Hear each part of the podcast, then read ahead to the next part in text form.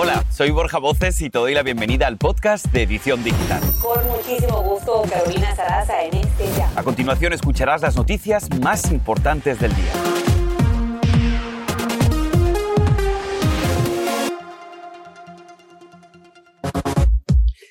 País celebra el Día del Trabajo, pero mucha atención. Hoy vencen algunas de las ayudas económicas por desempleo que favorecían a millones de personas. Pero hoy, en la edición digital, te contamos dónde está la ayuda.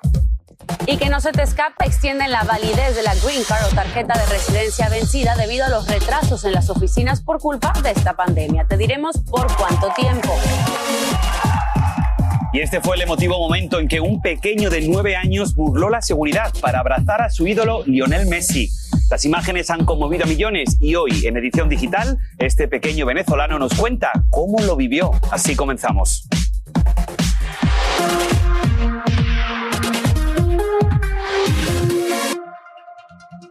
Hola, ¿qué tal? Muy buenas tardes. Te damos la bienvenida a tu edición digital y te saludamos con muchísimo gusto un servidor Borja Voces. Y Ailén del Toro, muchas gracias por acompañarnos este día feriado, Día del Trabajo. Mi Borja, bienvenido de vacaciones. Muchísimas gracias. Y precisamente mientras el país celebra este día feriado, millones de estadounidenses a partir de hoy dejan de recibir subsidios de por lo menos tres programas federales. Aquí lo que debes saber hasta ahora. Uno de esos programas que expira es el de 300 dólares a la semana por desempleo debido a la pandemia. Y es importante decir que varios estados con gobernadores republicanos han dejado de ofrecer a sus ciudadanos los beneficios criticando estas ayudas extras porque desaniman a la gente a que vuelva a los trabajos. Y también expiran la compensación de emergencia por desempleo y la extensión de beneficios. Miren esto, como dato interesante, un estudio ha detectado que por cada ocho trabajadores que han perdido los beneficios, tan solo uno logró encontrar un nuevo trabajo. Ahora bien, ¿qué ayudas sí están disponibles? Alimentación, por ejemplo. El programa CallFresh ofrece un 15% más en beneficios a los hogares de bajos ingresos. Para postularse, lo único que debes hacer es ir a getcallfresh.org, como ves en pantalla. Y si hablamos del alquiler, por ejemplo, el estado de California ofrece pagar el 100% de la deuda acumulada desde abril del 2020 de los residentes que tengan bajos ingresos. Puedes presentar una solicitud visitando la página web que aparece en pantalla, housingiskey.com. Ahí lo están viendo para que ustedes también puedan entrar a estas páginas y recibir las ayudas.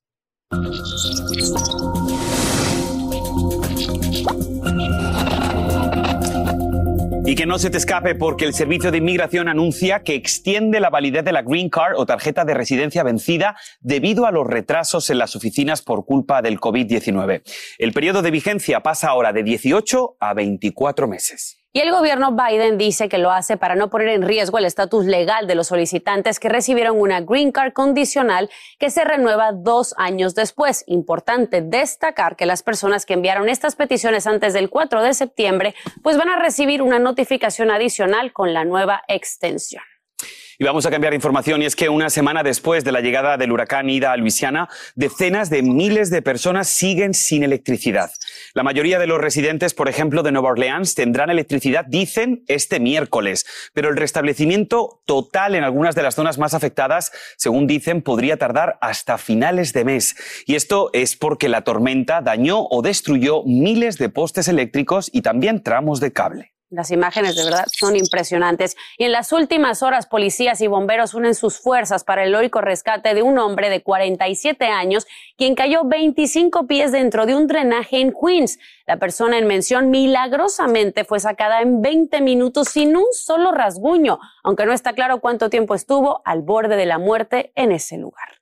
Y atención porque estas imágenes son fuertes. Vamos a ver el momento en que la policía, tras fallidos esfuerzos, trata de rescatar a un niño y su familia que están atrapados en las inundaciones del huracán Ida.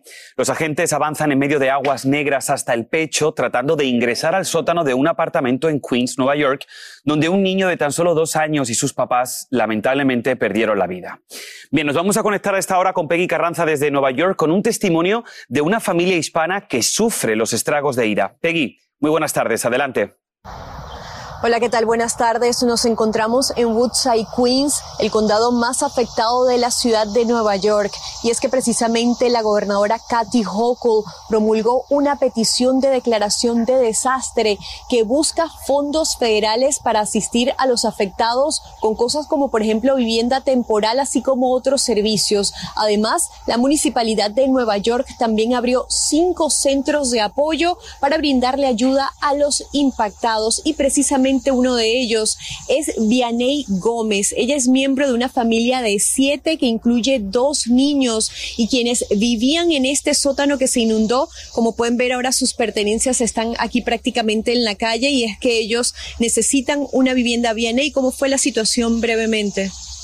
La verdad pues fue algo pues difícil pues porque queríamos tratar de parar el agua o ayudar para que no se llenara la coladera, pero pues eso fue algo muy muy rápido que fue en segundos, entonces el hermano mío me dijo, "Tenemos que salir y sacar a los niños porque eso no eso no lo vamos a poder parar." Y lo sacamos en lo que subimos arriba.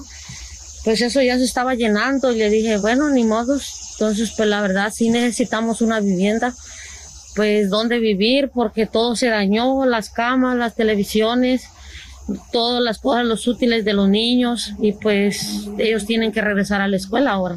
Te deseamos de verdad que mucha suerte, te lo agradecemos. Y aquí se espera que el presidente Joe Biden visite mañana precisamente Queens, así como Manville en Nueva Jersey. Eso es todo lo que tengo por ahora. Regreso con ustedes. Peggy, muchísimas gracias por tu reporte. Efectivamente, tanto ella como muchísimas otras familias de verdad que necesitan esta ayuda, esperemos que llegue pronto. Vamos con otros temas. Hablemos de la variante Mu del COVID que llegó a Estados Unidos y de verdad que preocupa su rápida propagación, mientras los expertos se preguntan si es resistente a las vacunas. Pero, ¿qué sabemos de esta cepa que fue detectada por primera vez en Colombia a principios de este año? Yo te explico.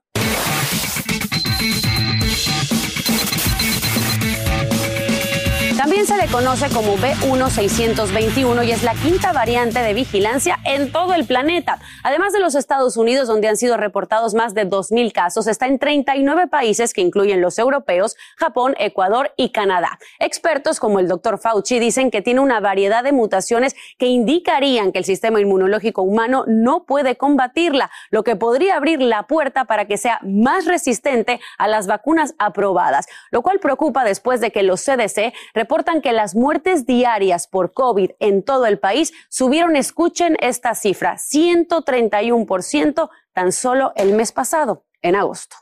Este es el podcast de Edición Digital, con noticias sobre política, inmigración, dinero, salud y mucho más. Y vamos a seguir con temas de salud. Esto es importante. Una jueza de Texas dio protección temporal a la organización Planned Parenthood para realizar abortos, a pesar de esta nueva ley aprobada en ese estado, como te hemos contado aquí en la edición digital, que prohíbe la mayoría de estos abortos.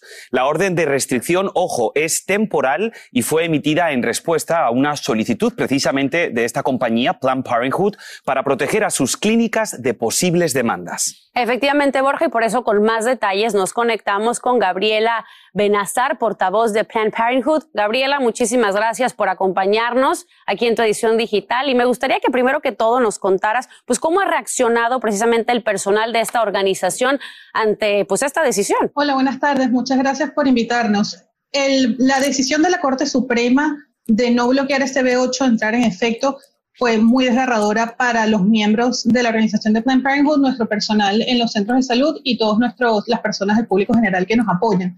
Sin embargo, tengo que hacer una aclaración importante, que es que la orden de restricción que se emitió la semana pasada no permite que nosotros le hagamos un bypass a la ley SB8. Nosotros estamos cumpliendo con la ley, nosotros no estamos realizando abortos después, de las seis semanas en nuestros centros de salud. Lo que esa restricción permite es que el personal médico y el staff de nuestros centros en Texas puedan seguir atendiendo pacientes para otro tipo de procedimientos, para otros servicios de salud, sin recibir demandas de la organización Texas Right for Life hasta el 17 de septiembre, que es cuando se espera se haya terminado el litigio en la Corte de Apelaciones del Quinto Circuito. Está bien y creo que es muy importante esa aclaración. En vez de un cierre parcial eh, de estas escuelas, o como si dijéramos, pueden ustedes seguir operando, ¿no es así? Sí, nosotros podemos seguir operando para todos nuestros otros servicios. Nosotros, por ejemplo, además de abortos, ofrecemos cuidado, cuidado prenatal, eh, detección y tratamiento de infecciones de transmisión sexual, mamografías, exámenes de cáncer cervical, etcétera. Todas esas cosas pueden seguir funcionando y siguen funcionando. Nosotros seguimos, estamos cumpliendo el CB8. Lo que pasa con esta restricción es que no, nuestro personal no puede ser sometido a demandas mientras la, ley SB8 sigue en litigio en la Corte de Apelaciones del Quinto Circuito. Entonces nuestras puertas siguen abiertas bajo los mandatos de la ley. Gabriela, ¿y ustedes consideran que con esto podría también beneficiarse otras organizaciones que estén haciendo exactamente lo mismo que ustedes, pero en otros estados? ¿Daría pie a eso? Esta, esta, eh, esta restricción, orden de restricción temporal, es un alivio temporal para nuestro staff. Nuestra preocupación, más allá de lo que podemos o no hacer nosotros, es que otros estados que quieren pasar restricciones similares a SB8 con la decisión de la Corte Suprema de no bloquearla, sientan que tienen eh, calle libre para poder hacerlo. Nosotros y nuestras organizaciones aliadas vamos a seguir luchando en las Cortes a todos los niveles para garantizar que Roe v. Wade siga siendo accesible, siga siendo la ley, perdón, para todo el mundo y no solamente para todos fuera de Texas, porque en este momento Roe v. Wade aplica para todos, menos para las personas en Texas. Nosotros vamos a seguir luchando las cortes para garantizar que todo el mundo tenga acceso a salud sexual y reproductiva y respete sus decisiones sobre sus cuerpos.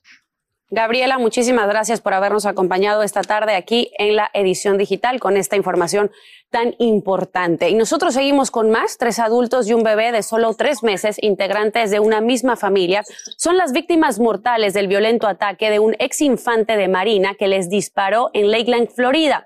El sospechoso, quien estaba fuertemente armado, recibió con una lluvia de balas a la policía. El hombre aparentemente sufría una enfermedad mental. Eliangélica González tiene todos los detalles. Una muerte brutal y sin compasión fue la que sufrieron tres adultos y un bebé de apenas tres meses y hasta el perro dentro de una casa en Lakeland, Florida. No hay suficientes adjetivos para describir mi enojo y mi tristeza por esta familia, dijo el alguacil del condado Polk, Grady Judd, quien identificó al tirador como Brian Riley, un ex infante de Marina de 33 años. Los oficiales respondieron a la emergencia después de una llamada al 911 tras escucharse ráfagas de disparos. Al llegar, se encontraron con un camino repleto de varas fluorescentes y la camioneta del atacante en llamas. Es una emboscada. El sospechoso está armado, reportaban en la llamada de emergencia. Riley, quien estaba vestido de camuflaje, salió de la casa donde realizó el ataque y abrió fuego contra la policía. Tras un intercambio de disparos, Riley se rindió después de resultar herido de bala. Este hombre, quien se retiró con honores del cuerpo de marines, fue francotirador en Irak y Afganistán y no tiene antecedentes penales, dijo en el interrogatorio haber consumido metanfetaminas. En un momento este hombre le dijo a nuestros detectives, ellos rogaron por sus vidas e igualmente los maté. Así lo contó el jefe de la policía y una chica de 11 años es la única sobreviviente en este ataque y está recluida en un centro médico de Florida. Al menos siete heridas de bala tienen su cuerpo y las autoridades aseguran que hasta ahora no han encontrado ninguna conexión entre el sospechoso bajo custodia y las víctimas. De hecho, los habría escogido de forma aleatoria. La novia de este sujeto asegura que tenía días actuando de forma errática y que incluso le decía que podía hablar directamente con Dios con esto regreso con ustedes, muchachos. Wow, qué terrible noticia. Muchísimas gracias, y Angélica, por este reporte. Bien, y con el Día del Trabajo hay un nuevo récord en el número de viajeros. Entérate cuántos van a pasar por los aeropuertos del país. Y una joven madre hispana es un ejemplo para sus seis hijos y nuestra motivación. Aquí nos va a decir cómo superó todos los retos y consiguió, ¿qué creen? Su diploma de la secundaria. Le tenemos su historia al regresar. Y ahora regresamos con el podcast de Edición Digital con las principales noticias del día.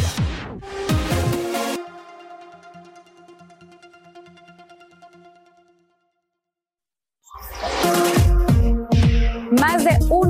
1.6 millones de personas pasaron por los aeropuertos de Estados Unidos el domingo en esta víspera del Día del Trabajo. Según la Administración de Seguridad del Transporte, esta es la mayor cantidad de pasajeros en un solo día desde el impacto de esta pandemia.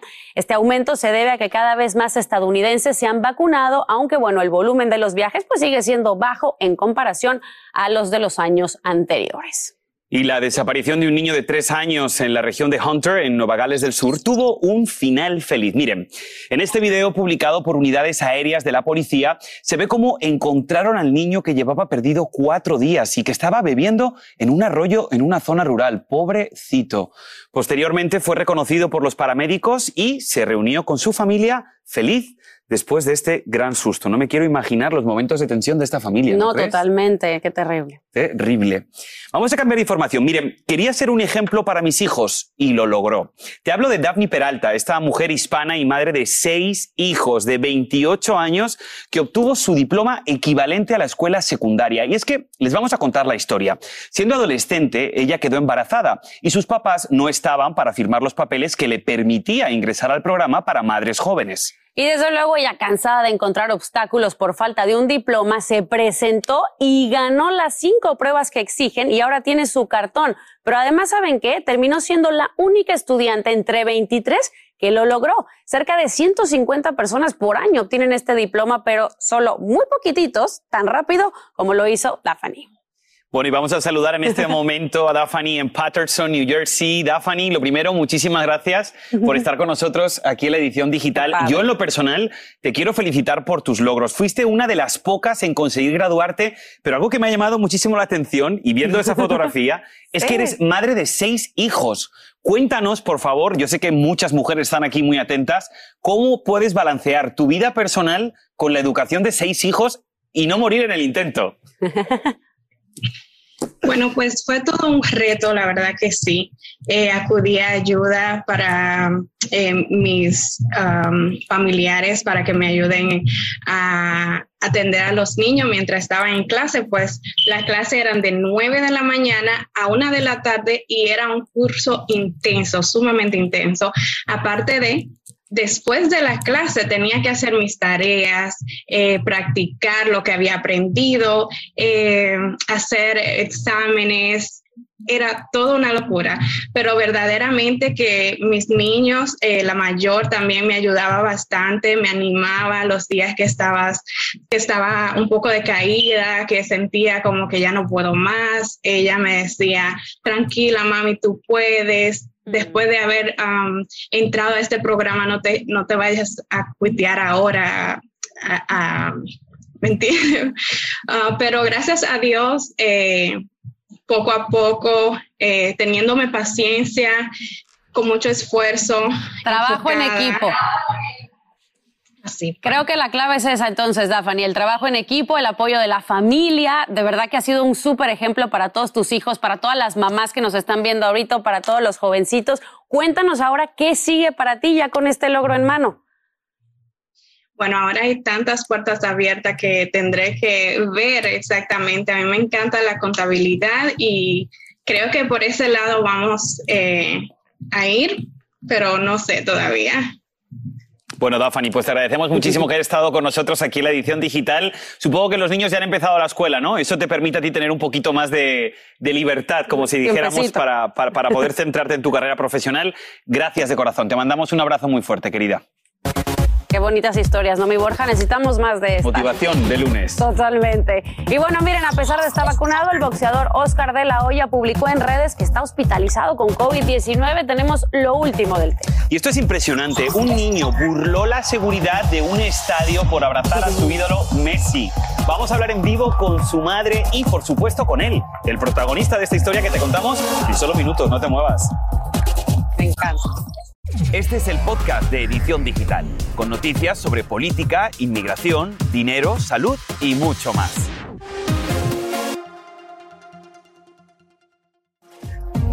Y el boxeador Oscar de la Hoya libra una dura pelea contra el COVID-19 que le obliga a cancelar la pelea con Víctor Belfort programada en Los Ángeles y que, como ustedes saben, marcaba su regreso al cuadrilátero después de 13 años de inactividad profesional. De la Hoya envió un mensaje a sus seguidores desde su cama en el hospital. Vamos a escucharlo. Estamos aquí en el hospital um, White Memorial. Me siento mal, mal, mal, mal, mal. Eh, tengo COVID. No puedo respirar bien. Estoy bien, bien dolorido.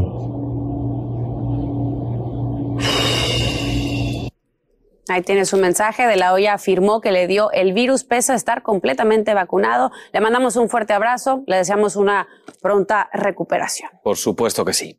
Y miren esto, es el emocionante momento en que Jason Ibarra es un niño venezolano de tan solo nueve años que consiguió algo inexplicable, burló la seguridad y saltó a la cancha del Estadio Olímpico de Caracas para abrazar a su ídolo, Lionel Messi. Miren, el pequeño corrió con su camiseta, por cierto, muy actualizado él, del Paris Saint-Germain, al terminar el partido entre Argentina y Venezuela rumbo a la Copa del Mundo. Pues bueno, Messi una vez más dio muestras de, su gran corazón y lo recibió con los brazos abiertos. Bueno, pues nos vamos a conectar con ellos, con Zuleima y con Jason. Efectivamente, qué alegría que nos acompañen de verdad esta tarde aquí en edición digital. Jason, estamos todos muy felices por ti, contigo. Por favor, cuéntame qué se sintió el estar ahí con Messi, el poderlo abrazar. ¿Te dijo algo? Sí. ¿Qué te dijo? ¿Qué te dijo? Cuéntanos. Era muy bonito que siguiera con mis sueños. Buenísimo. Y Zuleima, a mí me gustaría preguntarte algo. ¿Qué pensó usted cuando de repente vio a su hijo Jason burlando toda la seguridad, corriendo en medio del partido para poder abrazar a Messi? ¿Pensó que a lo mejor no podía salir tan bien como salió? Sí, a mí me dio mucho miedo porque cuando él, nosotros nos damos cuenta cuando ya él está en el campo. Apenas, él cae en el campo, que él arranca a correr, que todo el mundo empezó a gritar, es cuando nosotros nos damos cuenta que era Jason. Jason, ¿y a ti en qué momento se te ocurrió saltar a la cancha para abrazar a Messi y no decirle nada a tu mamá? ¿Cómo se te ocurrió esto? cuando mi papá se me se volteó, yo corrí la cerca porque ya había sonado y si me devolvía no iba a dar tiempo. A ver, Jason, y yo te quiero hacer una pregunta ya que eres tan fanático de Messi. ¿A ti dónde te gusta más Messi? Dime la verdad. ¿Te gustaba más jugando en el Barcelona o ahora en el Paris Saint-Germain? ¿Qué piensas del fichaje? En el, en el Barcelona. ¿Te gusta más en el Barcelona? ¿Y por qué? Porque ya estabas acostumbrado, ¿no? Son muchos años. Sí. Pero igual y tú lo apoyas donde sea, ¿no? Porque ya te vimos hasta con la camiseta nueva, tú, Messi. ¿tú, ¿tú, cuál es tu sueño, eh, Jason? ¿Te gustaría ser futbolista también? Sí. ¿Y en qué equipo te gustaría jugar? A ver, Jason, cuéntanos. ¿En cuál? ¿En cuál? Dinos. Mi otro sueño es ir a, ir a los Estados Unidos a conocer Disney World. Muy bien. Bueno, pues vamos a agradeceros, por supuesto, a Zuleima y a Jason por haber estado con nosotros. Gracias por darnos este gran momento viral y felicidades, por supuesto, a Jason que consiguió Con un niño tan perseverante, seguro que todos sus sueños los va a alcanzar. Seguro que sí. Y aquí, y aquí se lo contaremos en la edición digital. Feliz día del trabajo para todos. Gracias. Hasta mañana. Y así termina el episodio de hoy del podcast de Edición Digital. Síguenos en las redes sociales de Noticiero Univisión Edición Digital y déjanos tus comentarios. Como siempre, muchas gracias por escucharnos.